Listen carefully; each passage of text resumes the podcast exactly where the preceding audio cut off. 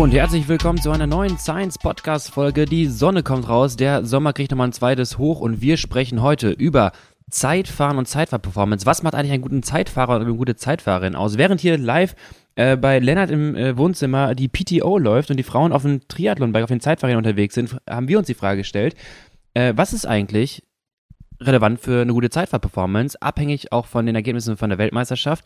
Ich gerät schon ins Thema rein. Äh, bevor wir weitermachen, Lennart, hallo erstmal, willkommen, wie geht's dir? Herr Lukas, äh, alles bestens und selbst? Äh, auch, auch. Ähm, ich merke gerade, ich muss aufpassen, ich krieg, ähm, ich habe auch so langsam so, so, so ähm, vom Radfahren, ich, letztens Crit gefahren, Düsseldorf, bisschen komisch auf dem Sattel gesessen, Reibereien. Ich, äh, nach deiner Erfahrung, muss sagen, äh, muss Machst ich auch, erstmal sieben Tage Pause? muss ich jetzt aufpassen. Ja, äh, habe jetzt Angst vor Ich glaube, nach meiner Erfahrung, das war ziemlich random. Das ist Meinst eigentlich du? das Schlimmste daran, das passiert halt einfach von jetzt auf gleich und das muss nicht unbedingt damit zusammenhängen, dass du vielleicht mal falsch auf dem Sattel gesessen hast. Ähm, von daher würde ich mir jetzt nicht keine Sorgen machen, aber ein Auge drauf ist schon gut. ein Auge drauf, weil es auch nicht übertreiben. Ja, man neigt ja immer dazu, ganz gerne auch irgendwann, äh, also einfach weiterzufahren auf, auf äh, potenzielle Dinge, die wehtun, ob jetzt Knie- oder Sitzprobleme. Äh, und irgendwann ist dann halt, Na, neigt man dazu? neigt man gerne dazu. Ach so, ja. okay. Irgendwann, irgendwann ist Ich dann nutze das halt, gerne so als, als Ausrede. Aber mein Körper sagt, stopp. Aber dann ich bist du, dann muss ich sagen, ich meine, als Coach kann ich dir sagen, wäre ich super froh, wenn ich solche Athleten habe. Als Ja, aber das Coach der gleiche, das gleiche passiert bei mir bei VHS Max Intervallen. So, ah, das tut weh heute. Ja, noch nicht. Nee, stopp. Ja, Dann aber das Ding, Einsatz. ist, das Ding ist halt, dass da ein relativ geringer Prozentsatz der ambitionierten Hobbyathleten so denkt wie du. Die größere, der größere Anteil haut einfach weiter drauf. Ich Muss hab- ja klappen. Ich finde es mal lustig, wenn ich so Instagram-Ads sehe, so du neigst zum Übertraining und ich mir so, Absolut gar nicht. absolut gar nicht. Also ich, Puffer. ich, ich frage mich halt, also da sind viele Leute ja ganz anders gestrickt, wo ich dann denke so, es gibt echt Leute, die richten sich so völlig zugrunde. Ähm, die könnten mir ein bisschen was abgeben von ihrer Motivation und äh, nicht dann Das ist so denen was von ey, der Demotivation gebe, ist- dann wäre es für alle gut. Das ist so faszinierend, weil ich bin in einer Bubble, gerade was das Coaching anbetrifft, weil Leute melden sich bei uns, die natürlich Bock haben, Ziele zu erreichen, die sich verwirklichen wollen, die besser werden wollen. Ähm, ich habe eine gefilterte Bubble von Athleten, die absolut bereit sind, körperliche Wehwehchen weg zu, zu ignorieren Ja. und so lange mit dem Hammer auf das System drauf zu hauen, bis entweder es was besser geworden ist oder alles kaputt ist. Ja, das, äh, ich glaube, das ist mir einfach ein bisschen abhanden gekommen. Lennart ist einfach, allein motivational ist Lennart gar nicht in der Lage oder gar nicht in der Gefahr, besser gesagt, äh, in ein Übertraining zu geraten. Nee, null. Also immer, wenn ich dann so diese Ads auch sehe, dann denke ich mir so, war ich schon mal? Nee, war ich nicht. Auf gar keinen Fall. Wüsste ich halt einen Punkt, wo ich mal irgendwie annähernd in die Richtung gekommen Ich wäre. würde anders argumentieren, du hast ja Bock, Rennen zu fahren. Und die letzte Saison, oder letztes Jahr weiß ich noch, wir haben eine Folge aufgenommen, die hieß äh, nach dem Motto, Lernen kommt nicht mehr an die Früchte, dass du halt investierst und halt merkst, okay, die Rennfrequenz und die Rennen, die du gefahren bist dieses Jahr, die haben schon dazu geführt, dass du irgendwann so ein bisschen mal, ja, die schwierig, schwer damit tust, die Mhm. Leistung, die Performance abzurufen und das Training, was du investierst, du bezahlst sehr viel und bekommst wenig zurück. Da Ja. merkt man schon, dass irgendwas halt lang ist und du natürlich auch Bock hast, drauf, dran zu bleiben auf dem Gas. Aber du hast Das recht. war halt also- eher so nach einer Phase von viel High Intensity, also nach Mhm. den USA letztes Jahr mit zehn Rennen am Stück, Da dann noch Sturz da wiedergekommen, genau, Sturz noch drin, wiedergekommen, auch wieder viele Rennen gefahren und irgendwann hast du halt so gemerkt, also vor allem dieses erste Rennen nach den USA war halt Katastrophe, ich habe mich selten so scheiße gefühlt, aber das sind dann halt, glaube ich, nicht volumenmäßiges Übertraining, sondern Mhm. halt eher so von der Intensität her muss man da ein bisschen zurückfahren. Ähm, war aber gar nicht so das Thema, was wir jetzt hier gerade hatten. Ich wollte noch sagen, Meinst du? Du, hast eigentlich schon mal ein gutes Intro gemacht für all die Leute, hast aber eine Sache vergessen, für all die Leute, die King of the Lake zum Beispiel fahren. Ja. Ähm, ist das ja sehr relevant. Wir werden auch noch ein bisschen was zum Pacing sagen und du hast Genau. noch ein Beispiel mitgebracht. Ähm, Also wir reden heute nicht nur über die äh, Profi-Performances im Zeitfahren, sondern es geht darum zu lernen wieder von den Profis, die es häufig gesagt haben, zu lernen von der Sport, äh, von der von der Sportwissenschaften zu lernen, ähm, wie ich ein Zeitfahren richtig angehe, was die relevanten Faktoren sind und letztendlich dann vielleicht unsere Performance zu verbessern. Für all diejenigen unter euch Hörern, die vielleicht sagen, am 16. September gebe ich mir einmal um den See äh, All Out. Genau. Ähm, ich muss sagen, zum Thema Zeitfahren, ich bin harter, harter Theoretiker. Ich habe in Mhm. meinem Leben noch nie ein Zeitfahrrad besessen. Wow. Äh, ich saß zweimal einfach für fünf Minuten auf einem Zeitfahrrad. und wie war's?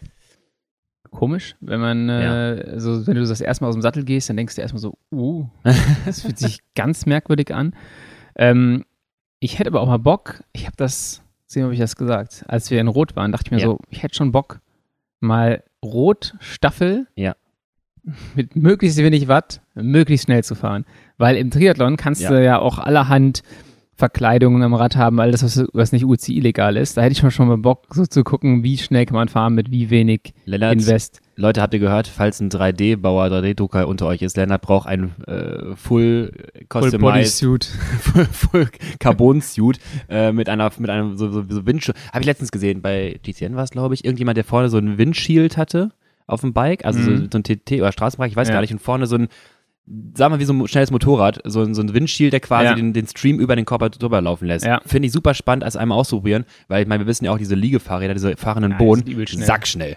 Ja, das sind so diese Leute, die dir die Koms wegnehmen und du denkst so, ah, er scheint Fahrt gefahren zu sein, aber irgendwie ist er komisches Fahrt Du gefahren. kannst bei Strava angeben, mit welchem Bike du unterwegs, welche Ja. Sportart du betrieben hast. Und wenn du dieses Liegefahrrad, das gibt es auch als eigene Kategorie, ich habe vergessen, Ja. wie das heißt, wenn du das angibst, bist du in der eigenen Liga, was die Comms anbetrifft. wenn du es angibst. Genau das. Es gibt auch Leute, die geben nicht an, dass sie E-Bike fahren. Leute, gebt an, dass ihr E-Bike fahrt oder halt diese in dieser Bohne sitzt, bitte. Ja. Naja, auf jeden Fall sind die ultra schnell im Gegensatz gerade hier zu, zur, zum, äh, zur Flaschenannahme von ich weiß gar nicht wem. Ähm, das war richtig langsam gerade. Naja, da, da müssen wir nochmal ran. Okay, äh, Thema Zeitfahren. Wie wollen wir anfangen? Ich würde sagen, die Idee für das Thema Zeitfahren kam mir eigentlich, weil ich dachte, WM-Zeitfahren, klar, die Favoriten sind vorne gewesen, aber auch einige Favoriten sind sehr, sehr weit hinten gewesen. Und also Ja. es schickt jede Nation die besten Zeitfahrer und Zeitfahrerinnen dahin. Und ähm, die können das alle. Das sind keine schlechten.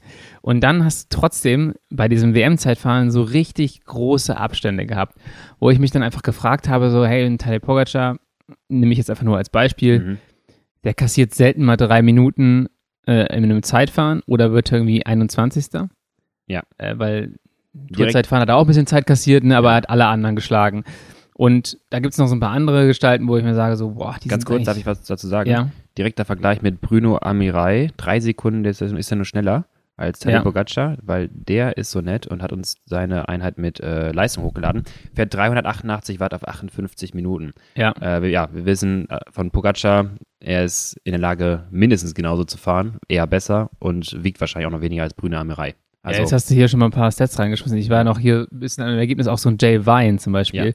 der schon sehr schnell ist mit seinem Zeitfahrrad. Auch Nils Polit, äh, auch kein schlechter Zeitfahrer.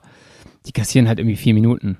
Und das Ja. ist schon eine Welt. Und dann dachte ich mir, gibt es vielleicht auch einen krassen Unterschied zwischen einem Zeitfahren, einem Eintageszeitfahren, was es ja einfach sehr selten gibt, Mhm.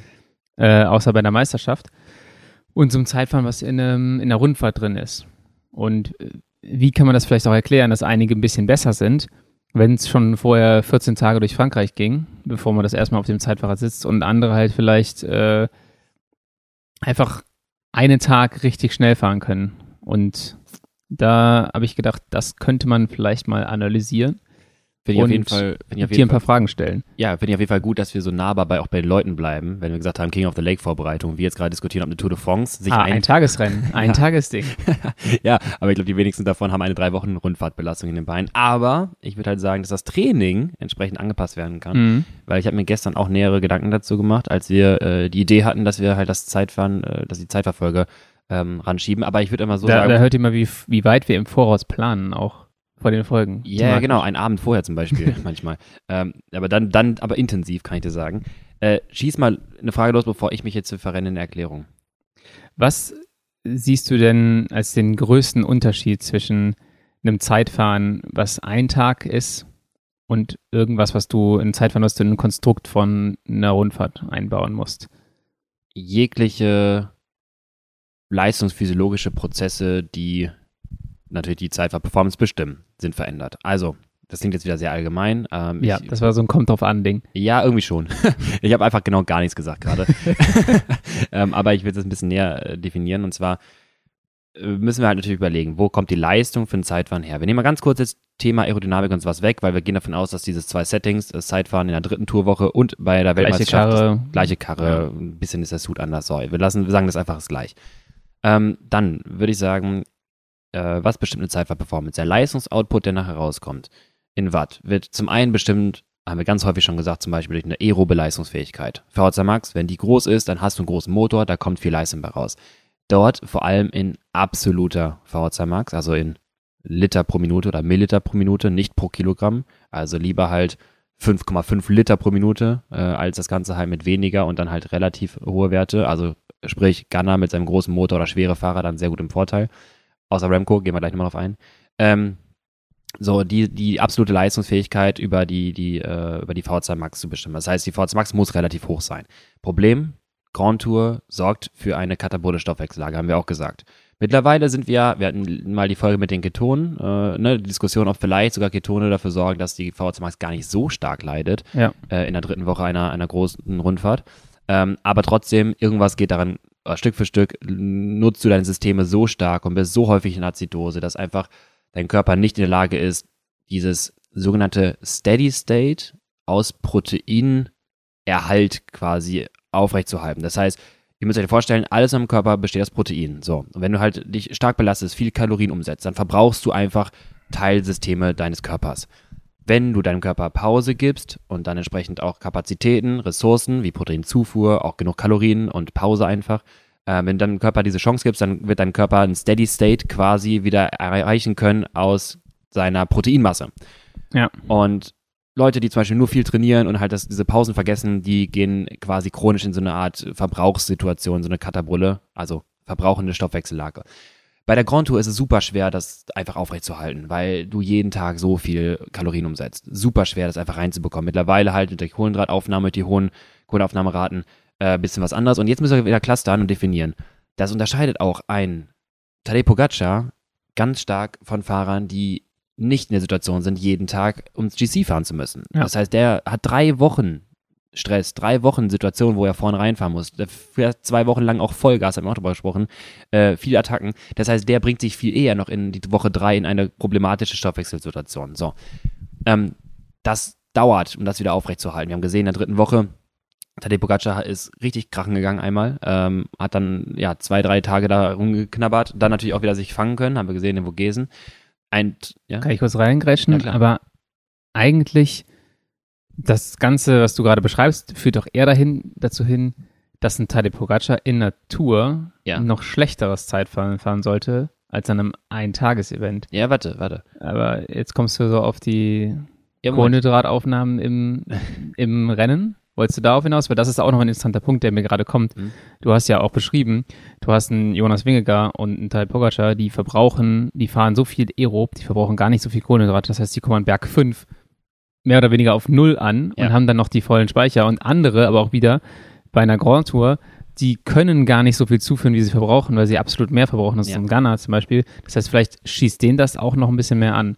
Der bräuchte theoretisch mehr Pause zwischen einer großen Belastung, äh, also lieber halt Giro und WM anstatt Tour und WM, genau. Ach, du gehst sogar ganzheitlich so von Tour ja. zu WM. Ich, ich bin noch innerhalb der Tour, sagen wir so, wenn okay, am 17. Ja. Tag ein Zeitfahren ist ähm, dass du dann sagen kannst, okay, ein Gunner, der kommt halt über die ersten drei Berge, selbst wenn locker gefahren ist, ja. mit seiner absoluten äh, Leistungsfähigkeit und seinem riesigen Kalorienumsatz mhm. gar nicht so drüber, weil der auch nur maximal das gleiche aufnehmen kann wie ein Pogacar. Ja, klar und äh, hat deshalb vielleicht auch einen Nachteil, weil der einfach grundsätzlich noch mehr abbaut in so einer Grand Tour. Definitiv und er hat Schwierigkeiten auch eigentlich mehr Schwierigkeiten, seine Masse zu erhalten. Ja. Ähm, gut, er kommt von einem hohen absoluten Level, also der an Masse, an Masse und an Forza Max. Ähm, der wird dann halt auch, wenn er jetzt ein bisschen verliert, äh, dann wird er vielleicht prozentual auch weniger verlieren als ein Pogacar. Ja klar, auf jeden Fall. Ähm, ich meine jetzt, ich gehe davon aus, anders. Ähm, das bedingt einfach die Situation, dass einfach drei Wochen lang du gegen diesen, diesen katabolen anarbeiten musst. So. Ähm, und die Cypher-Performance, klar, die ist bedingt durch eine hohe Schwellenleistung, ja, also das ist eine Dauerleistung, die wir erbringen wollen, aber ähm, wenn du zum Beispiel drei Wochen lang deine VZ Max vielleicht in einem Medium-Bereich hältst oder halt so ein bisschen verlierst, deine Rate, Laktatbildungsrate wahrscheinlich deutlich runtergeht, weil du einfach drei Wochen sehr viel Kalorien umsetzt und einfach viel fährst, ähm, dann bedingt das oder klingt das erstmal nach einer tollen Leistungsfähigkeit an der Schwelle, weil Rate geht runter, VHS Max ist oben. Alle ja. unsere Zuhörer, die uns regelmäßig hören, die wissen jetzt Bescheid. Eigentlich geiles Setup für eine, für eine Zeitfahrperformance. Ja. Ich denke aber dennoch, gerade auch das WM-Zeitfahren konnte man sich im Powerfile auch von manchen Leuten anschauen. Es braucht vor allem ein bisschen genau maximalen Energieoutput. Wir müssen viel ATP, unsere, ne, unser Energiemolekül, unser Energiephosphat, ähm, bereitstellen wo kommt das her? Zum einen viel aus dem aeroben Motor, ja klar. Die Glykolyse darf aber auch nicht zu stark gehemmt sein, weil das ist quasi so ein bisschen, was wir sagten, die Turbo, der Turbolader auf unserem Motor drauf. Und gerade wenn es halt mal so einen Hügel hochgeht. Und ich denke halt, klar, so in der Woche drei ist einfach ein Tadej Pogacar äh, super ökonomisiert im Verhältnis der anderen Fahrer, weil alle müssen ja diesen Prozess durchgehen ist er vielleicht in der Lage, seine Leistung am ehesten mitzuhalten. Und jetzt sind wir bei einer Situation, wo Pogacar selber schon letztens meinte im Interview, äh, als er gefragt wurde, ey, Tade, Vuelta, ja, nein, auf keinen Fall. Auf gar keinen der Fall. Der ist sowas ja. von durch in der Saison. Der ist das Straßenrennen richtig stark gefahren, danach kollabiert, falls die Leute es mitbekommen ja. haben. Äh, der hat ja Kreislaufprobleme gehabt und meinte, die letzten zwei Runden, das war ein bisschen zu viel. Ich glaube, der ist einfach jetzt gerade, und da, da ist er schon, eine Woche, eineinhalb Wochen, was waren dazwischen? Zwischen schon, schon ein Weilchen sogar, ja. Schon ein Weilchen, genau, zwischen der Tour und dem, dem Straßenrennen. Fährt eine super Leistung, muss man sagen. Aber ich glaube einfach, ähm, dass du irgendwann so ein bisschen wie dein, wie dein Off-Season-Talk vom letzten Jahr, dass Tadej Pogacar in der Situation ist, dass er halt echt Schwierigkeiten bekommt, gerade diesen Trainingsload zu halten und einfach diese Trainingsstabilität und Wettkampfstabilität zu halten. Und jetzt ja. meine ich halt damit, er schießt sich quasi an dem äh, Sonntag, war es dann, Straßenrennen, komplett weg, meint, Alter, ich bin drüber. Und das Zeitfahren war dann am Donnerstag, boah, ich weiß gar nicht. Ja, Donnerstag oder Freitag. Oder Freitag, das sind dann auch am Ende nur fünf Tage, so der ist komplett grau und fünf Tage später, dazwischen hat er wahrscheinlich noch eine Vorbelastung gemacht, soll er halt wieder performen. Und das ist dann, glaube ich, einfach mittlerweile super schwer. Also, was ich damit sagen wollte, ganz kurz, ich führe es am Ende noch zu Ende, mache meinen, meinen Punkt. Ähm, für mich ist eine gute Zeitfahrperformance, eine gute Physiologie für ein Zeitfahren, die Laktatbildungsrate nicht zu tief zu haben. Wir sind keine Triathleten, wir müssen nicht 180 Kilometer gut Zeit fahren, sondern halt äh, bei den großen Rennen eine Stunde, King of the Lake wird auch eine Stunde sein, normalerweise eher Zeit im Bereich von 30 bis 40 Minuten teilweise.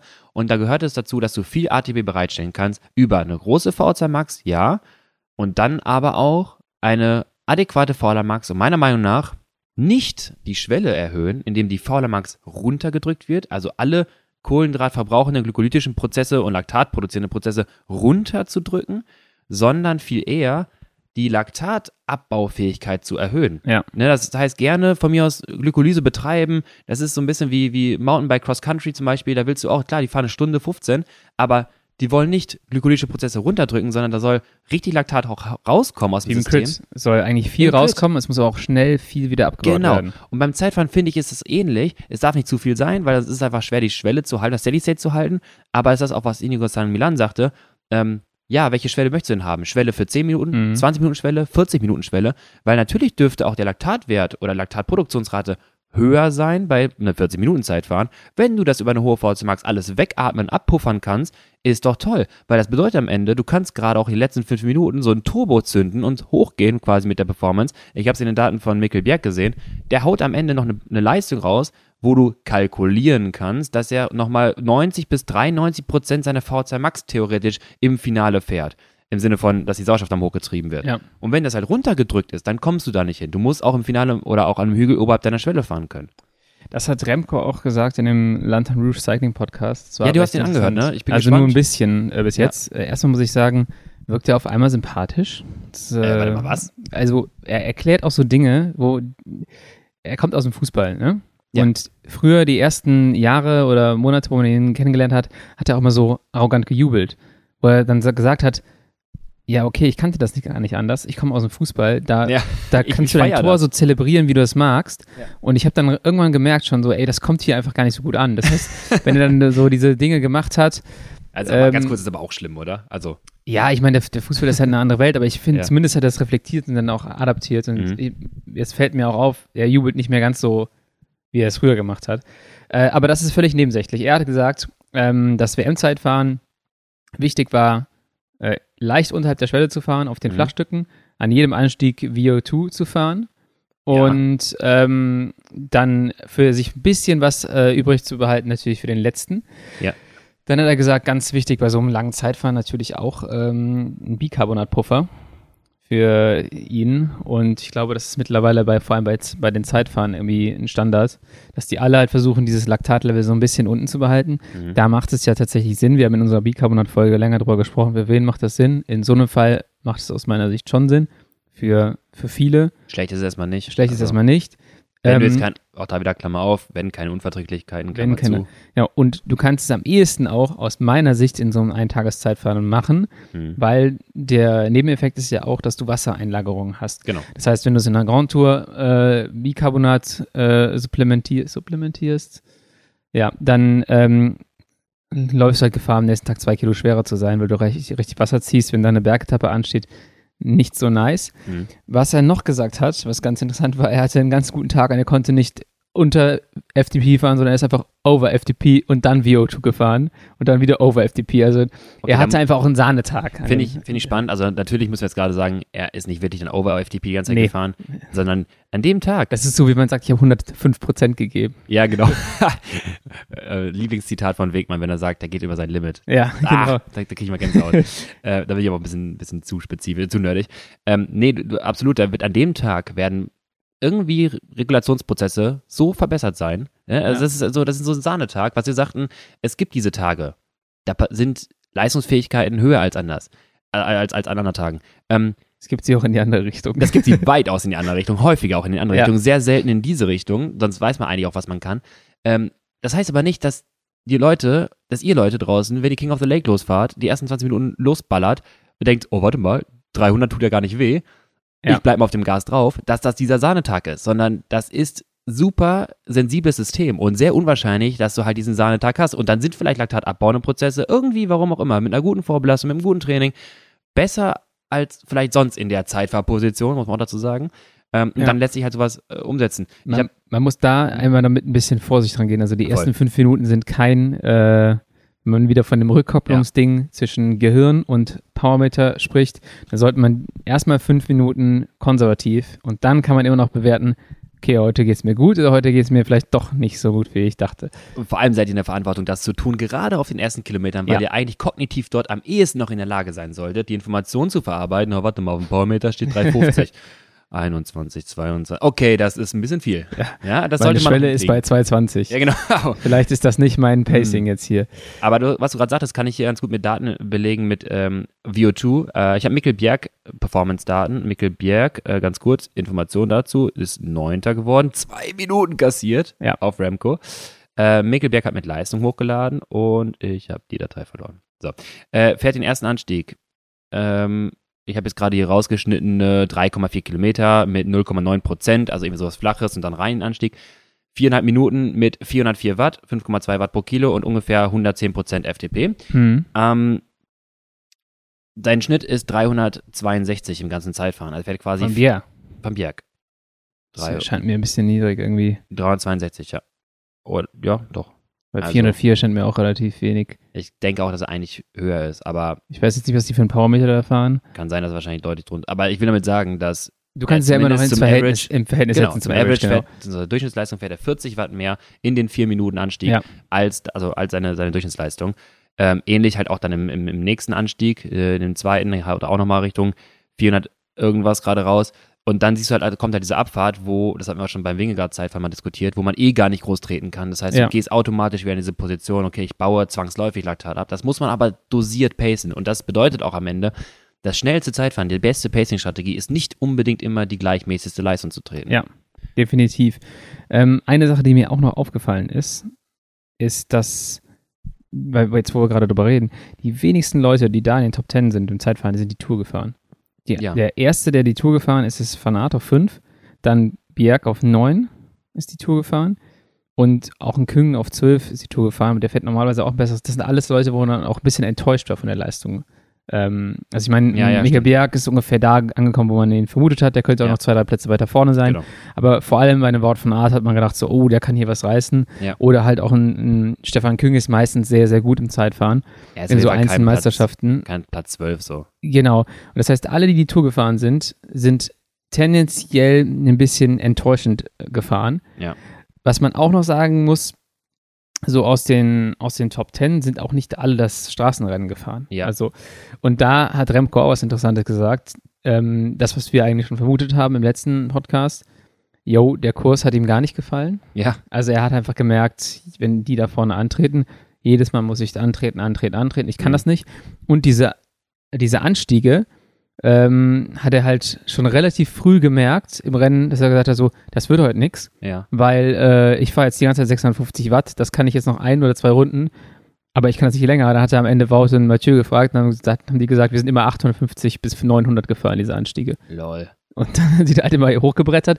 Ja. Und am Ende hat er dann auch schon zu den anderen wohl gesagt, so, ja, ich mache jetzt hier irgendwas für, für Wout und, oder für ja. Tisch oder sowas.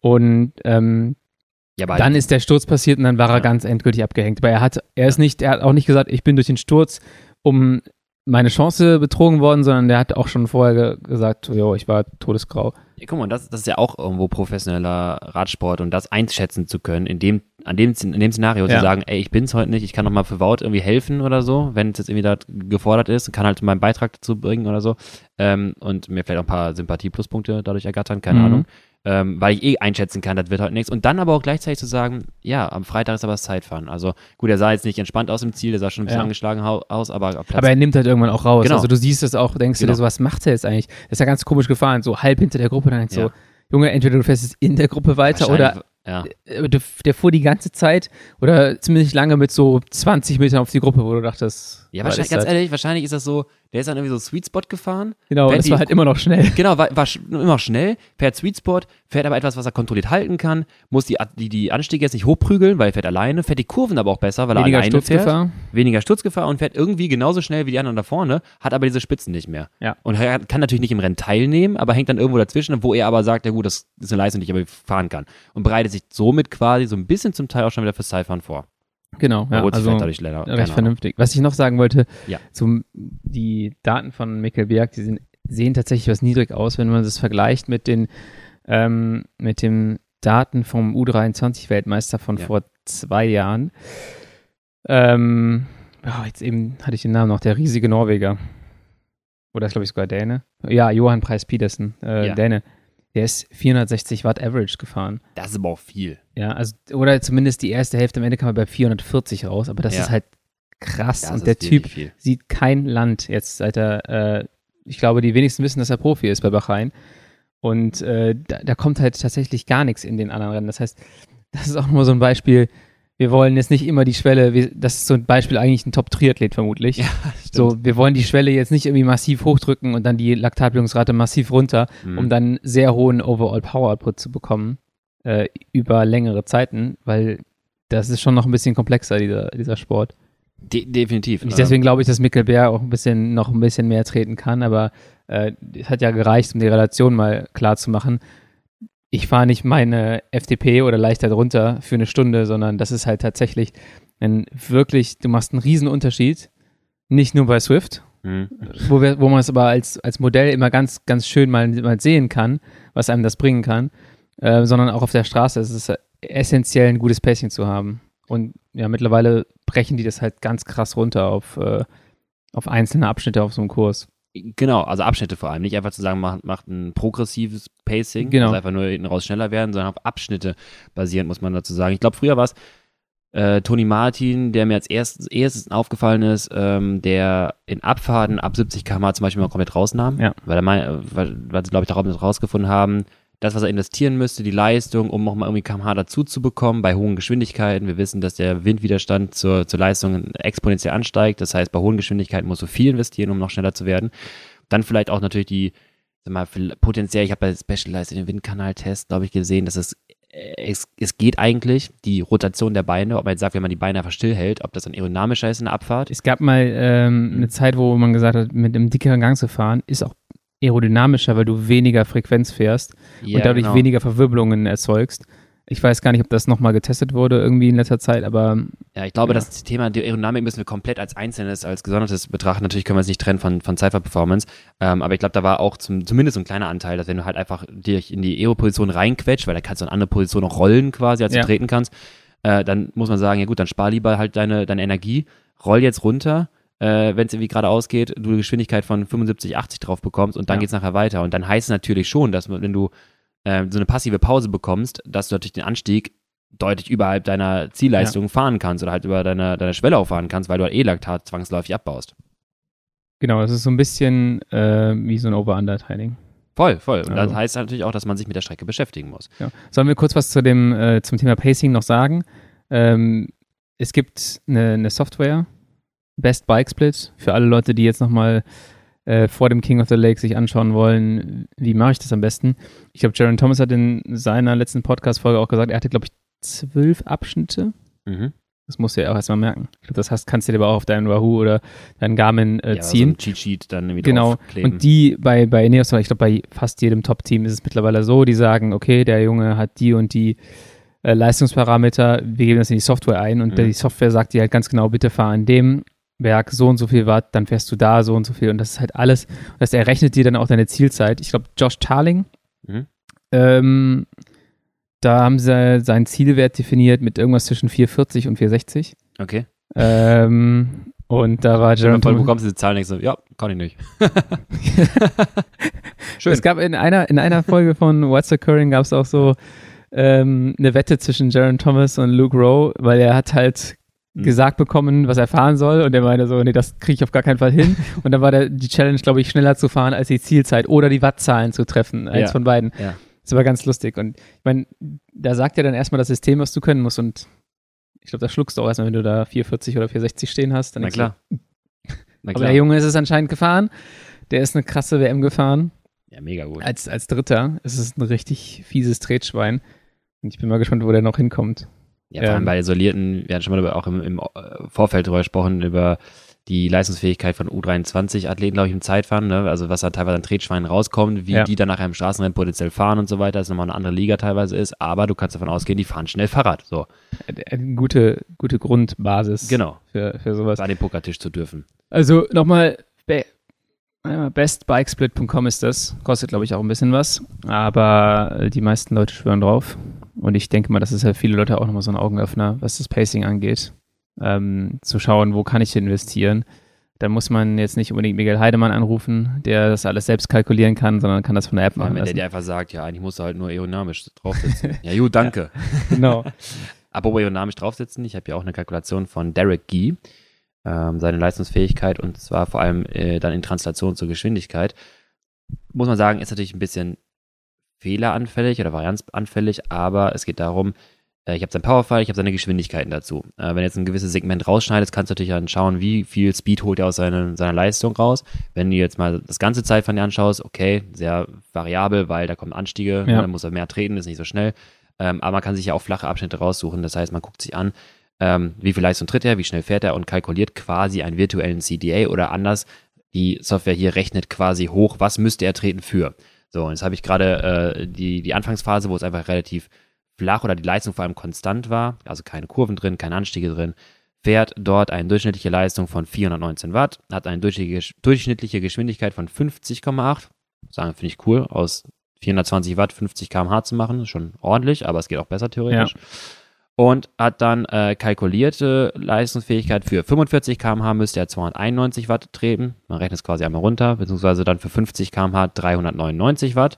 Und dann muss man sich halt phasenweise anschauen, wenn man das jetzt mit anderen Fahrern vergleicht, die korrekte Powermeter zum Beispiel haben, kann man sich ja auch relativ gut verschiedene Powerfiles vielleicht von King of the Lake runterziehen und mal schauen, was tritt der eine, was tritt der andere, wo hat der eine vielleicht ganz äh, gute Abschnitte gehabt und dann könnte man darüber filtern, ey, ganz ehrlich, wenn es hier geradeaus flach geht, vielleicht trittst du einfach 20 Watt weniger, ja. packst dich eine bessere aerodynamischere Position, ähm, sparst dir quasi ein bisschen Laktatpuffer auf, ja. könnten wir so sagen, um dann nachher erst der nächsten Kurve mehr zu beschleunigen oder besser zu fahren oder den nächsten Anstieg halt besser zu fahren. Ja.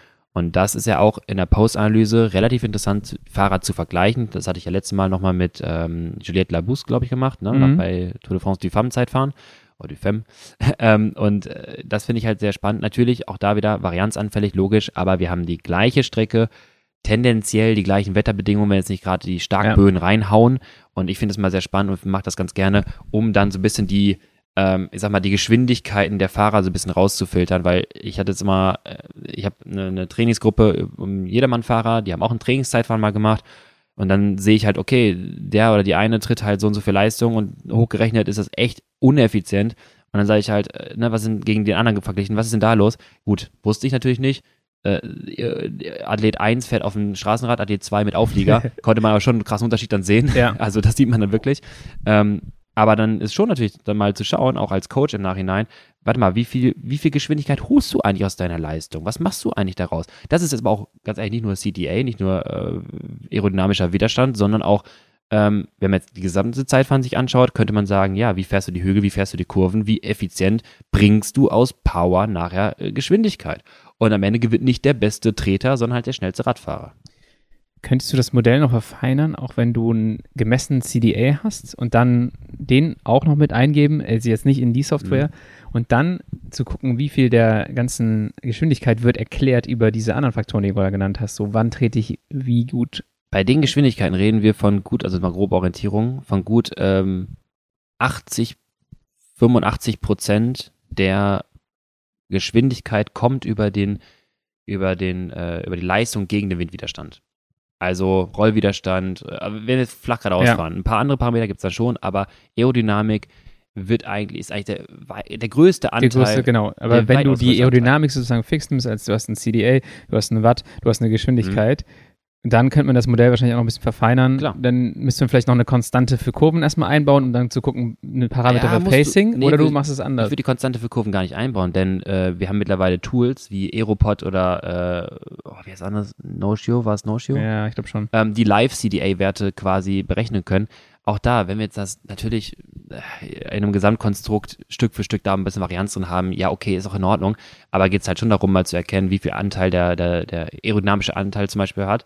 Ähm, und wenn ich jetzt mir vielleicht einen Straßenfahrer anschaue, nicht unbedingt einen Zeitfahrer und halt vielleicht einen sehr kurvigen Kurs, nehmen wir mal einfach den Weltmeisterschaftskurs als Straßenrennen, ja. solo meinetwegen, dann kann man schon, ja, also man muss jetzt den Windschatten der Gruppe rausnehmen, aber man kann dann schon theoretisch rausfinden, wie bringt der Athlet aus der Leistung, die er da absolviert, ja ähm, nachher Geschwindigkeit. Wie fährt genau. er die Kurven? Was da ist halt, da ist halt der, die Kurven haben da ja einen riesigen Faktor. Es ist dann auf jeden Fall zumindest so, dass das so signifikant ist, dass man sagen kann, das beeinflusst das Modell auch wirklich. Und genau. also auf einem anderen Kurs kriegst du es wahrscheinlich gar nicht so gut hin. Genau. Und, und auch vor allem vielleicht zu erkennen, ähm, wie, also ich bezeichne es ja gerne als kinetische Energie, also die Energie oder die, die Masse, die schon in Bewegung ist. Und wie erzeuge ich Leistung? Beispiel Swift-Rennen. Wie erzeuge ich Leistung? Was bekomme ich da an Geschwindigkeitsdelta äh, ja. raus? Ne? Also lohnt es sich, einen heftigen Peak reinzutreten mit 1000 Watt oder ist es vielleicht besser, 600 Watt zu fahren, dafür die Geschwindigkeit stückweise aufzubauen oder halt dann letztendlich dann in, in Summe ja. die, die, die Kurve besser anzufahren und dadurch halt diesen Peak nicht treten zu müssen. Also wie beschleunige ich mein System teilweise? Und da muss man halt überlegen und darüber herausfiltern, was ist denn die effizienteste Fahrweise? Ja. Das, äh, deswegen hat mich das auch interessiert, mal so eine, vielleicht so eine Staffel in Rot zu fahren. Mhm. Mit so einem ultra optimierten System. Also Lennart hat alles durchkalkuliert, genau. aber es sind auch vier Stunden, ne? Das ist Und in der sehr, Position. Auch ein sehr offener Kurs, du kannst ja nicht so viel gut machen. Teilweise schon, also ein paar Sachen kannst du schon gut machen. Ja, ich, ich würde dann eher sagen, äh, so in Richtung äh, aerodynamische Optimierung. Ich glaube, kurvenmäßig kannst du da, wie du sagst, auf dem lass Kurs es, kann ich so krass viel rausholen. Lass vielleicht einfach einen Gesamtscore nehmen. Also am Ende ist es nicht CDA, Lennart, Lennarts bester CDA im ganzen Fahrerfeld, sondern vielleicht Lennarts beste TT-Efficiency im Fahrerfeld. Das ist dann die Summe aus CDA. Geschwindigkeit Kurven. mal Input. Äh, ja, nicht mal Input, Geschwindigkeit, äh, die man rauskriegt und Input, genau. den man leistet, so genau. insgesamt.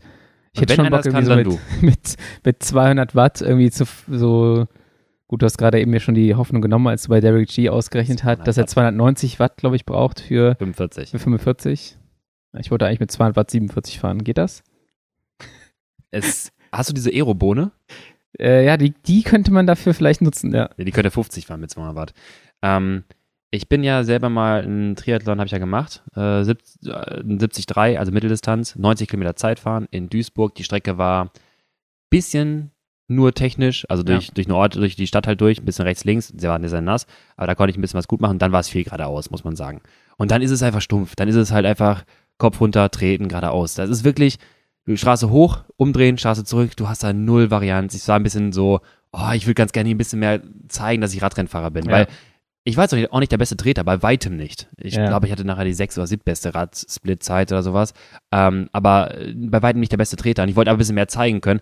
Und sobald es in die Stadt reinkam, habe ich gemerkt, oh, here we go. Jetzt, ja. kann ich aber die Kurven mal ein bisschen Zeit gut machen. Hatte auch einen Begleiter, also auf 112 Meter Abstand da. Das funktioniert immer noch sehr gut. Man muss sagen, ja, Windschatten genau. ist da ich habe wirklich drauf geachtet, äh, weil wir waren relativ weit vorne und du hast halt nicht so viel Feld um dich herum, muss ja. man sagen.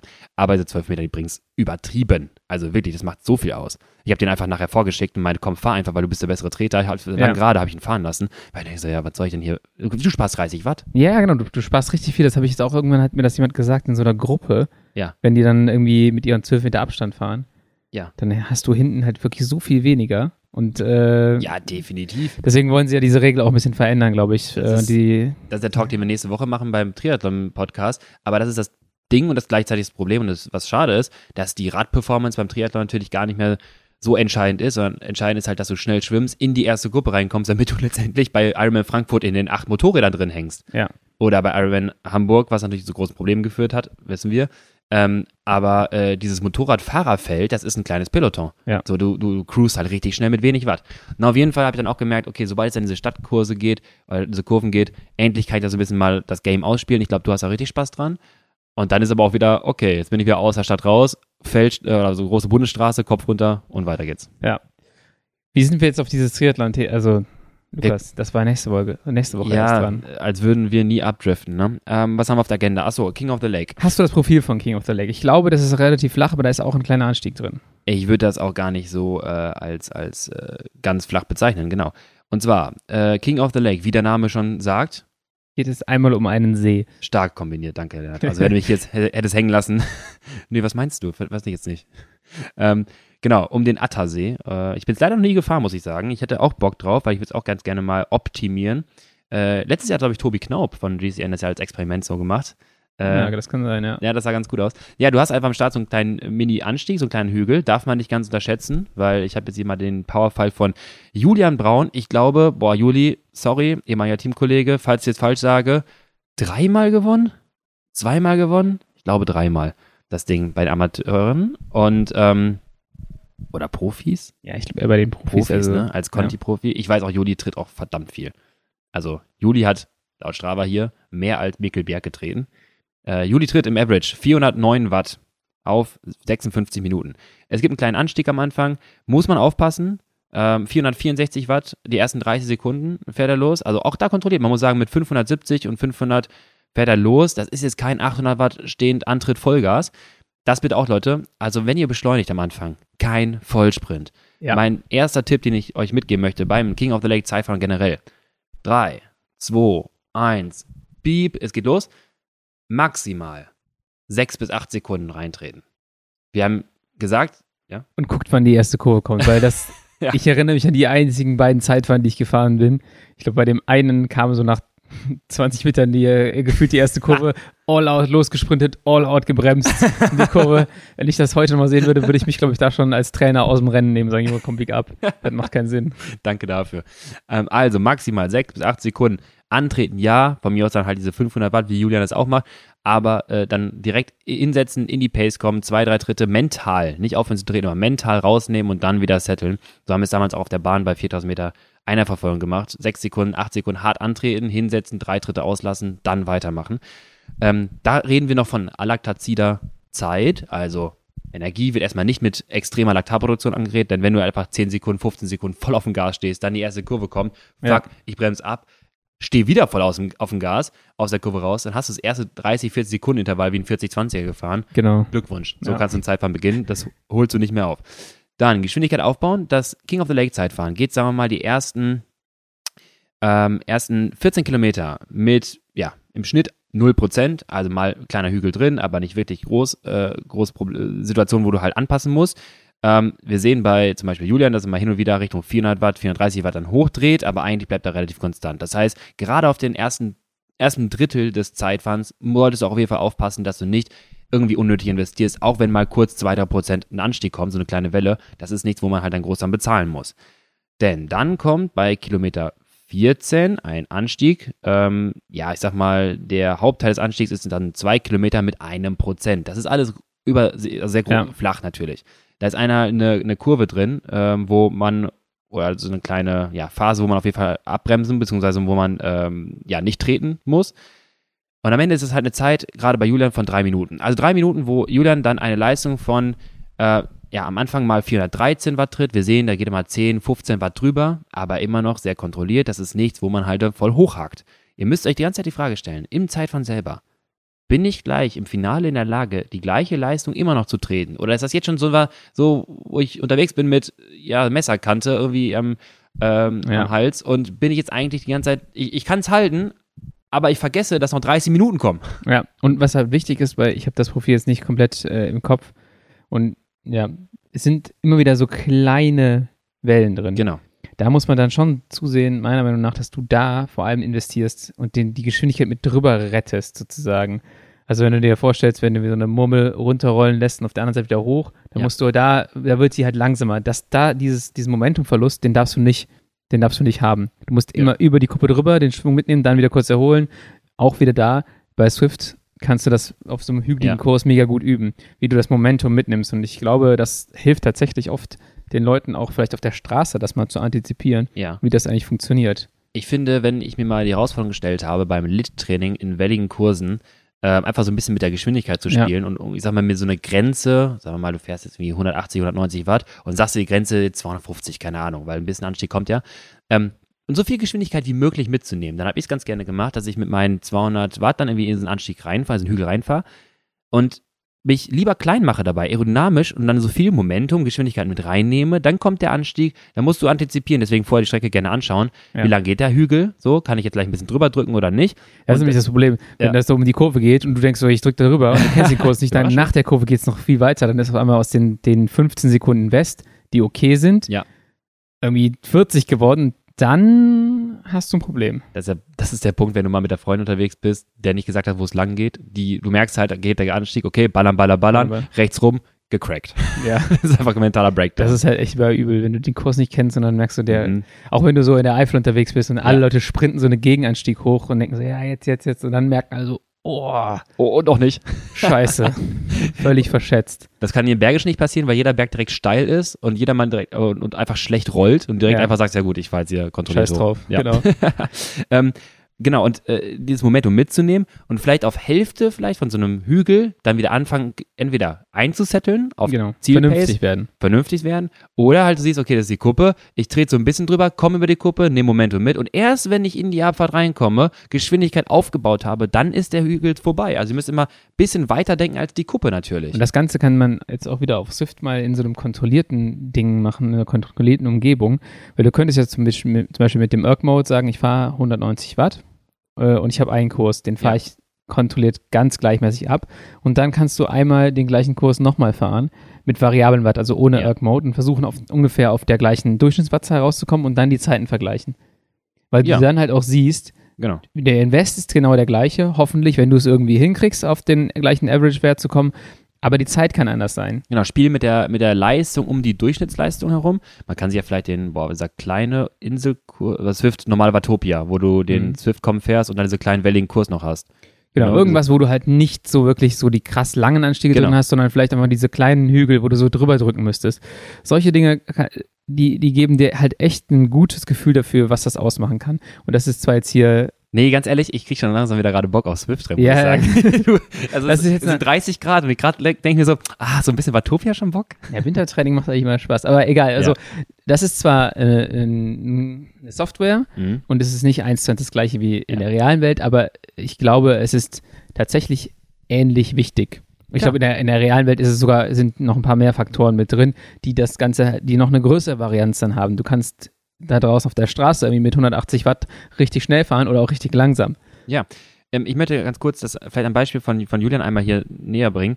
Wir haben ja einmal das Powerfile und halt die Geschwindigkeitsverlauf. Wir haben einen kleinen Anstieg ähm, und dann halt dieses, diese angesprochene Kuppe. So, in diesem Anstieg sehen wir halt, dass die Leistung konstant erbracht wird. Das heißt, wir wissen, okay, das Gegenanstieg, der hört nicht auf zu treten. Das ist dann jetzt gerade der Effort. Wir haben ein Geschwindigkeitsdelta von, wir kommen auf, von 41 km/h runter auf 25 km/h. Dabei tritt Julian 463 Watt Average, hat einen Schnitt von 30 km/h und wie gesagt, von 41 kommen wir runter auf 25. Jetzt muss ich leider noch ganz kurz, so, jetzt muss ich wieder neu aufbauen, weil Bisschen rechnen. Ich muss das, nee, muss es neu schneiden. Und jetzt von 25 wieder hoch auf 64 km/h, ne, also über die Kuppe ja. drüber in die Abfahrt quasi rein. Wir schneiden uns nur das raus. Schnitt, Geschwindigkeitsschnitt 43, wie gesagt, Minimum 25, Maximum 64 in dem Fall sogar. Durchschnittsleistung 373 Watt. Am ja. Anfang, wo er noch 26 km fährt, sehen wir 450 Watt, 460 Watt, 450 Watt, 420 Watt, 410 Watt. Dann gibt es mal eine Phase auf einmal, wo 260 Watt noch getreten wird. Ich weiß nicht, was da war. Vielleicht kurz einen Tritt ausgelassen, geschaltet, whatever. Und dann sehen wir mit einer Phase, wo er 230, 240 Watt fährt, dass seine Geschwindigkeit sich quasi sekündlich gerade um 1 km steigert. Das ist dann diese ja. Abfahrt. Aber er muss nicht mehr komplett investieren. Er geht über die Kuppe drüber, ja. er fährt seine 300 Watt, was deutlich unterhalb seiner Zielleistung und Schwelle ist, und baut die Geschwindigkeit auf, sukzessive auf bis zu 64 km/h. Ja. Geschwindigkeit aufbauen, nicht zu stark investieren, nicht reinsprinten in diese Abfahrt. Stück für Stück aufbauen, aber auch nicht erst, äh, nicht bei der Kuppe aufhören zu treten. Genau. Ja, das, da kannst du relativ viel falsch machen. Ähm, Oder relativ viel wichtig, äh, richtig, wäre jetzt Ja. irgendwie, ein Tipp ist immer den Kurs abfahren und vielleicht mal einige von diesen Dingen, mit diesen Abschnitten auch zu simulieren. Dann vielleicht, wenn du, wenn du wirklich Bock hast, ein schnelles Zeitfahren zu fahren, dann fährst du zwei, drei Tage vorher hin, machst drei Tage vorher vielleicht mal einige Abschnitte und vergleichst dann einfach, wie komme ich hier, wie komme ich hier durch mit der Geschwindigkeit und kann ich hier äh, danach noch auf einem gewissen Level weitertreten. Also einfach so einen Recon zu machen, auch mit mal Abschnitten in Race Pace, kann auf jeden Fall helfen. Definitiv. Und halt auch so, ja, einfach vor allem, genau, Recon zu machen, äh, Race Pace oder halt einfach zu erkennen, okay, das sind Phasen, selbst wenn ich jetzt nicht schnell fahre, da bekomme ich viel Geschwindigkeit raus mit wenig Watt Invest oder muss sogar antizipieren, dass wenn ich schneller über den Kurs fahre, wenn er abgesperrt ist, wie jetzt hier im Finale, du fährst so eine große, ja, so eine, so eine Straße um den See rum, hast einen 90 Grad Rechtsknick und dann sitzt noch ein paar Meter bis ins Ziel, ich würde sagen, sind 200 Meter bis ins Ziel. Ja. Ähm, dann musst du davon ausgehen, das ist wie beim Crit Race, dass die letzte Zielgerade ist dann scheißegal. Also Ja. da sprintest du noch einmal los, aber da ist das Ding halt schon vorbei, weil das ist super schnell. Wenn du in, von, das ist eine leichte Abfahrt hier, wir sehen, dass er mit 64 quasi auf diese letzte Gerade reinkommt, fährt dann nur noch 300 Watt und so weiter, hat dann einmal die Phase, wo er in eine Kurve rausnehmen muss, 180 Watt und einmal so lange Zonekurve, hält die Geschwindigkeit und dann gibt's die Phase, da tritt der ungefähr für, was haben wir jetzt hier, 13 Sekunden gar nicht mehr und das 300 Meter vor Ziel. Ja. So hat eine Geschwindigkeit von 60, die er dann runterbremst auf irgendwie dann 45 oder was. Und dann gibt es den Antritt von 700 Watt, weil dann sind es ja noch 200 Meter. Ja. Vollgas im Ziel, von 30 km/h wieder hochbeschleunigen auf äh, vielleicht 47, aber dann ist es auch wieder vorbei. Ja. Und das muss man sich auch mit anschauen. Wie sieht zum Beispiel so ein Finale aus oder wie sieht einfach so eine Abfahrt aus, wie du schon sagtest, da kommt die erste Kurve direkt nach Startziel. Ja. Da muss ich jetzt nicht voll loshacken, um dann abzubremsen und wieder loszuhacken. In dem Fall würde ich halt sagen, da ist der Drops eh schon gelutzt, äh, gelutscht, Genau. wenn ich diese Anfahrt da sehe. Das heißt, braucht man sich auch nichts übrig lassen. Äh, bei der WM war es komplett anders. Da musstest du mit relativ viel Reserven, vor allem mit diesem Kopfsteinpflasteranstieg, ähm, nochmal unten reinkommen. Ansonsten standst du da halt blank und hast dann nochmal irgendwie 30 Sekunden verloren auf einen Kilometer. Hier auf diesem letzten Kilometer, so wie du ihn gerade beschrieben hast, selbst wenn du da völlig all out bist, da verlierst du halt maximal fünf bis zehn Sekunden, würde ich behaupten. Genau das ist es. Halt, selbst wenn du halt komplett dich verpaced hast, krachen gehst und halt merkst, boah, ich krieg gar nicht mehr auf die Kette, aber wenn es leicht bergab geht und du kriegst dann mit, weiß nicht, 250, 240 Watt trotzdem deine über 50 Genau. km/h Geschwindigkeit, weil es dann leicht bergab geht, dann bleib einfach in der Aero-Position, rette dich quasi ins Ziel. Ja. Ähm, aber du musst nicht davon ausgehen, dass du jetzt noch groß verlierst. Deswegen, das ist halt immer entscheidend bei Kurs anschauen, nicht die Kurven immer nur anschauen, nicht sagen, okay, jetzt weiß ich, hier ist eine enge Kurve, hier bremse ich mal ab, sondern das, was du gerade sagtest, wie nutze ich meine Leistung in der Translation zur Geschwindigkeit, wie bei Swift zum Beispiel, Ja. ne, dieses Momentum mitnehmen und das ist, glaube ich, super, super wichtig. Und da, mit so einem Auge solltet ihr euch einen Kurs einfach anschauen. Äh, bevor du jetzt gleich nochmal was sagen darfst zum Thema Notfalltraining für King of the Lake, äh, was kann ich für Einheiten nochmal kurz vorher einbauen? Ähm, wir faseln hier mal von den MON-Produkten. Wir haben gedacht, wir besorgen auch mal so einen so einen Probierbox-Code, der lautet SCYBOX, also Cybox ähm, 20, glaube ich. Ich muss jetzt mal selber nachgucken, dass wir hier keinen Quatsch erzählen. Dann könnt ihr das auch mal testen. Nee, es ist nur SCYBOX. Ähm, verlinken wir vielleicht nochmal in den Show Notes und dann auch nochmal der Aufruf. Äh, wir haben jetzt keinen King of the Lake Trainingpla Trainingsplan. Wir haben einen Wir haben einen. Zeitvertrainingsplan, höre ich hier gerade. Ähm, sowas, was wir nächstes Jahr vielleicht mal planen können für spezifische Events. Ja. Aber äh, ja, wie immer, unsere Trainingspläne sind verfügbar auf Training Peaks. Der Link ist auch unten in den Show Notes. Und Für all diejenigen, die glauben gerade, ach scheiße, ich habe mich Ja. ja. für King of the Lake angemeldet, habe ich ja voll vergessen. Ähm, wir haben auch eine Version des Zeitvertragsplans, der vier Wochen geht. Das bedeutet, ähm, jetzt nochmal letzte finale Vorbereitung. genau, was ist da so, was sind da so teilweise für, verrate jetzt nicht alles, was in dem Trainingsplan drin ist, aber was wäre so Selbst wenn ich eine, tun würde, ganz ehrlich, ich die Abfolge ist auch entscheidend. und ich würde mir trotzdem das Ding runterladen. Einfach nur, dass ich das jetzt nicht mal neu aufschreiben muss aus dem Podcast. Okay, dann beschreib mal hier so die Notfalleinheit, die du jetzt Notfalleinheit. noch irgendwie einbauen würdest, wenn du sagst, hey, King of the Lake steht, steht an und irgendwie habe ich mich nicht spezifisch vorbereitet. Ja, jetzt ist natürlich schon schwierig. Ihr solltet schon Leistungsfähigkeit mitbringen, das ist schon klar. Ähm, ihr macht schon noch Sprünge, logisch, aber jetzt geht es eher in die Phase der spezifischen Vorbereitung. Bringe die Leistung, die du eigentlich imstande bist zu treten, auch irgendwie aufs Zeitfahrrad und nachher in Geschwindigkeit. Das heißt, jetzt nochmal viel Zeit auf dem Zeitfahrrad verbringen oder zumindest in aerodynamischer Position. Ihr müsst nicht anfangen, die 40-20er auf dem TT zu fahren. Wenn ihr Ja. wollt, könnt ihr trotzdem auf dem Bike fahren, aber in Basebar zum Beispiel. Äh, Das muss nicht unbedingt sein. Da geht es einfach darum, dass ihr die Leistung irgendwie umsetzt. Aber 40-20er Training haben wir auch schon relativ häufig besprochen als gutes Mittel der Wahl für zum Beispiel Rate irgendwie im, im Zaum halten, VHS Max weiter steigern. ähm, und die, die, äh, die Leistungsfähigkeit im, im äh, Threshold-Bereich zu verbessern. Rate im Zaum halten in welche Richtung? Dass die nicht ja. zu sehr nach unten geht oder zu sehr nach oben? Zu sehr nach oben, wenn du zu viel Hit machst, okay. aber zu viel Laktat produzierst. Mhm. Ähm, ich sag mal so, ein Hit-Training, so ein 5x5 Minuten zum Beispiel, das ist auch weniger Laktat-Clearance, weil am Ende hast du nur vier Phasen oder fünf Phasen, wo du Laktat-Clearance ja. betreibst. Dann lieber Intermittent-Belastungen. Ne? Da hast du aber halt bei 5x5 zum Beispiel starke glykolytische Aktivierung. Ne? Kohlenhydrate werden durchgeballert, Laktat wird produziert, Rate geht hoch. Ja. Ähm, deswegen lieber halt die 40-20er für Hit-Training. Und halt vor allem dann so Sweet Spot-Sachen, also klassische amerikanische Einheit 3 times 20, 3 x 20 Minuten Sweet Spot. Ja. Äh, wir können uns was von den Norwegern Eden und äh, Blumenfeld anschauen. 4 x 10 Minuten Sweet Spot plus 4 x 5 Minuten Sweet Spot. Ähm, auch schöne Einheit. Viele machen auch auf dem TT-Bike, also die Straßenfahrer, so 6 mal 6 Minuten mit 2 Minuten Pause. Das ist, wollte ich gerade sagen, die, auch die, die Eden und äh, ähm, Blumenfeld-Einheit 4 mal 10 mit, am Anfang waren es, glaube ich, 2,30 Pause. Ja. Einmal 5 Minuten, dann 2,30. Die haben zwischendurch gewechselt. Ich glaube, um sich einmal kurz so ein bisschen mehr Puffer auch zu ermöglichen. Ja. Die haben es aus dem Laufen, muss man sagen. Man kann es ins Radfahren aber gut transportieren. Und die 4 mal 5 Minuten sind wirklich nur mit einer Minute Pause. Boah, unangenehm. Ja. Was ist mit Laktat-Shuttle und Laktat-Clearance? Aber ganz kurz, das Schöne daran ist, wenn du die Athleten sowas aufgibst, niemand fährt dann das falsche Sweet Spot. Wenn du weißt, du hast nur eine Minute Pause, ja dann spätestens dem ersten, da bist du absolut gesettelt bei Sweet ah, Spot. Ah, da ist noch super Sache. Kian ist letzte Woche irgendwie äh, over anders gefahren und ist okay. over overs gefahren und hat seinen besten 20 Minuten Wettbewerb äh, jemals gefahren. Und ich mir denke, völlig das Ziel verfehlt. Voll. Also ich meine, es ist cool mit 20 Minuten Wert, aber völlig nicht richtig. Ja.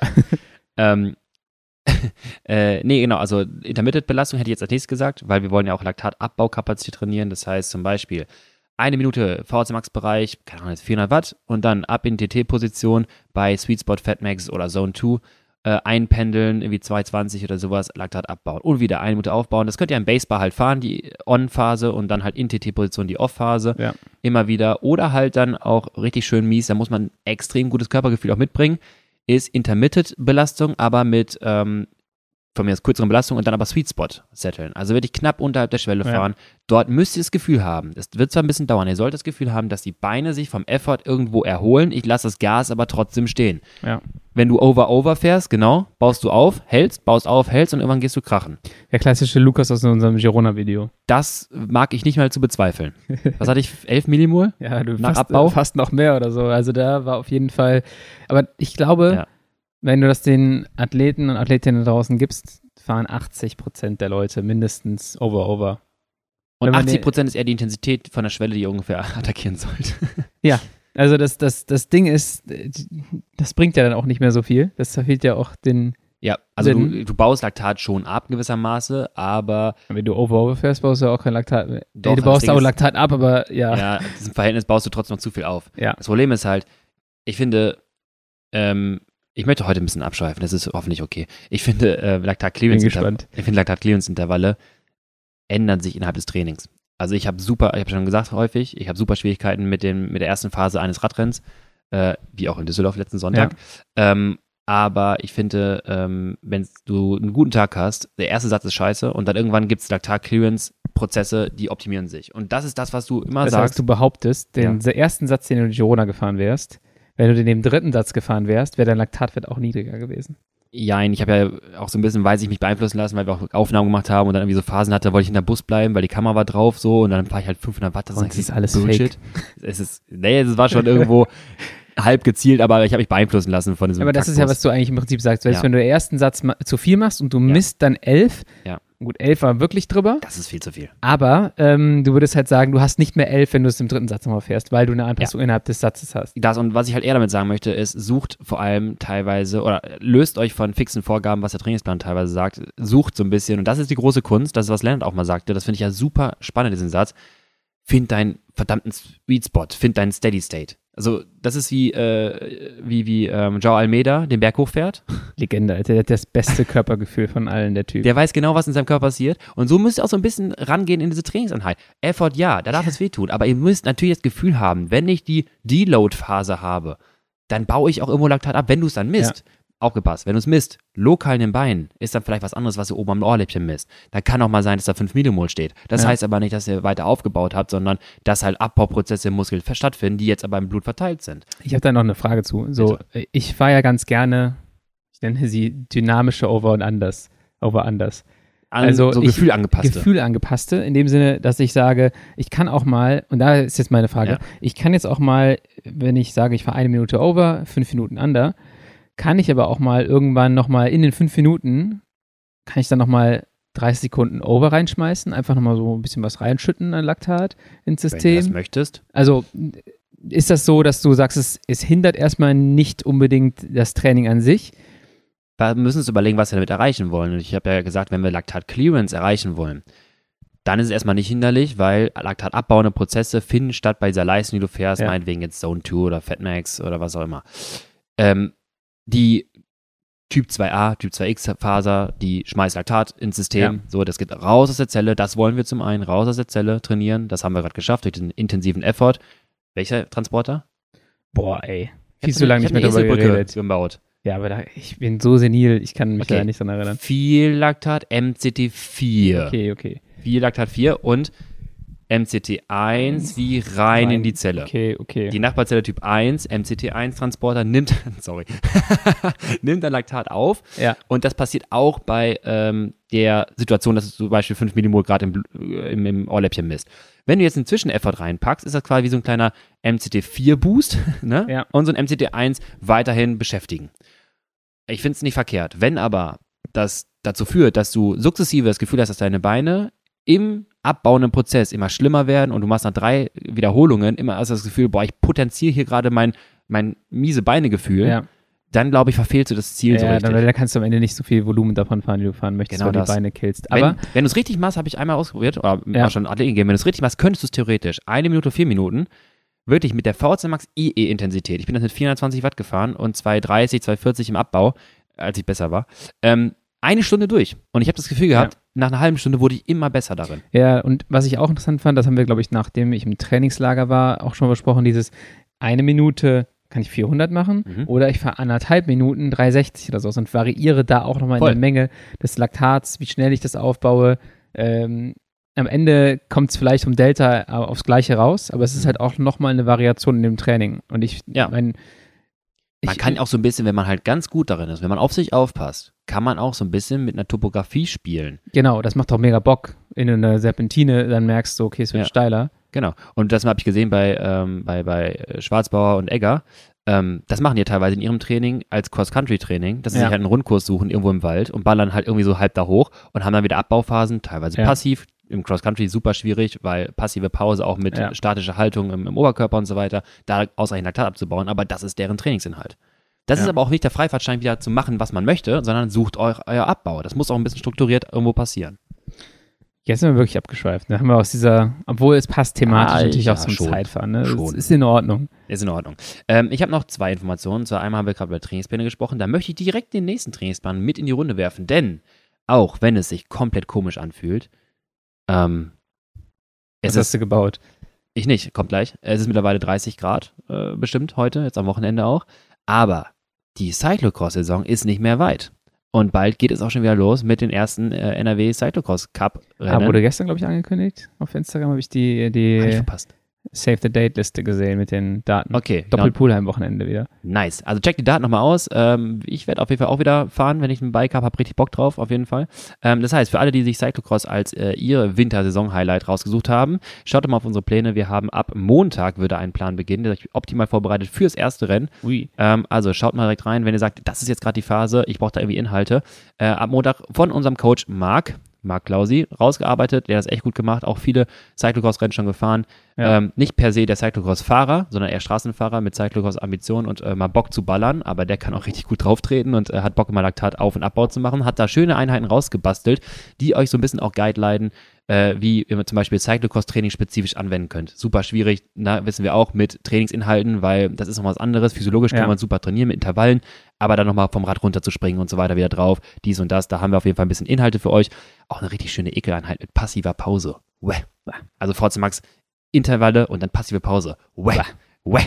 Das mögen wir. Äh, also, Cyclocross-Plan ab Montag. Checkt mal am Wochenende jetzt hier aus, äh, ob ihr da was findet. Ansonsten fragt nochmal nach, was ihr alles bekommt. Und für den kommenden Winter, habe ich auch schon gesagt, werden wir nochmal die Pläne auf jeden Fall ergänzen, überarbeiten. Thema 2. Ja. Vor 18 Stunden wurde es bekannt gegeben. Ich konfrontiere dich damit. Wie findest du das? E-Sports-WM auf, auf MyWoosh. Boah. Alter. Keine Ahnung, ich bin tatsächlich noch nie auf MyWoosh gefahren. Ich ähm, auch nicht, aber ich habe also das, das ist äh, Leute, Hintergrund, die E-Sports, also Virtual Cycling Weltmeisterschaft, sonst Du machst jetzt hier noch ein krasses Thema, ein sportpolitisches Thema auf. Also, Voll. Äh, die, die Weltmeisterschaften gehen ja auch, glaube ich, 2028 ja. nach Saudi-Arabien. Ja. Ähm, was auch bekannt wurde, ist, dass Jumbo Visma mit äh, Nöm oder Nöm, dieser mhm. krassen 200 Kilometer langen Stadt, die als Hochhaus gebaut ist, ja, ja. werden soll, in Saudi-Arabien verhandelt hat als Hauptsponsor, bis sich die anderen Sponsoren gesa gesagt haben, so nee, das wollen wir nicht. Ja, die UCI macht jetzt die FIFA und äh, Team UAE ist schon jahrelang äh, und Bahrain natürlich von äh, Ölgeldern ja. äh, profitieren sie sehr stark davon. Und es ist halt immer, boah, jetzt hast du hier einen Sportpolitik, aber ich will nur sagen, die UCI Transfer News, was hältst du von Neymar? ja, nee, also keine Ahnung, ich bin da noch nie drauf gefahren. Wir haben vielleicht haben sie die Software ähm, ja auch ein bisschen weiterentwickelt für eine, oder ich glaube, dass die das schon irgendwie einigermaßen weiterentwickeln müssen, müssen wenn sie? sie eine WM machen. Ja. Aber ich glaube, dass es dem ganzen Thema nicht gut tut. Definitiv. Das hat auch einfach, also ja, man kann auch einfach mit viel Geld, äh, mit Geld viel erreichen. So. Also falls ihr mal Bock drauf habt, das ausprobieren, go for it. Aber äh, fand ich halt witzig vor ein paar Tagen, äh, gestern gelesen so, ähm, weil ich dachte so, ja, irgendwie Sportpolitik bis in die E-World, wo eigentlich komplett scheißegal ist, wo es stattfindet. Selbst da fahren ja. die E-virtuellen Meisterschaften jetzt irgendwo in der Wüste. Ja. Gut, dass du das jetzt mal noch eh so in die letzten fünf Minuten reingequetscht hast. Was hältst du davon? okay. Haben wir noch was auf der Agenda? Ich glaube nicht, nee. Okay, dann Bevor wir jetzt hier noch was aufmachen. dann wieder vielen Dank fürs Zuhören. Bevor der Lukas jetzt noch irgendwas anderes sagt, ganz schnell abmoderieren. Bis nächste Woche. Und äh, das war's von meiner Seite. Ciao. Tschö.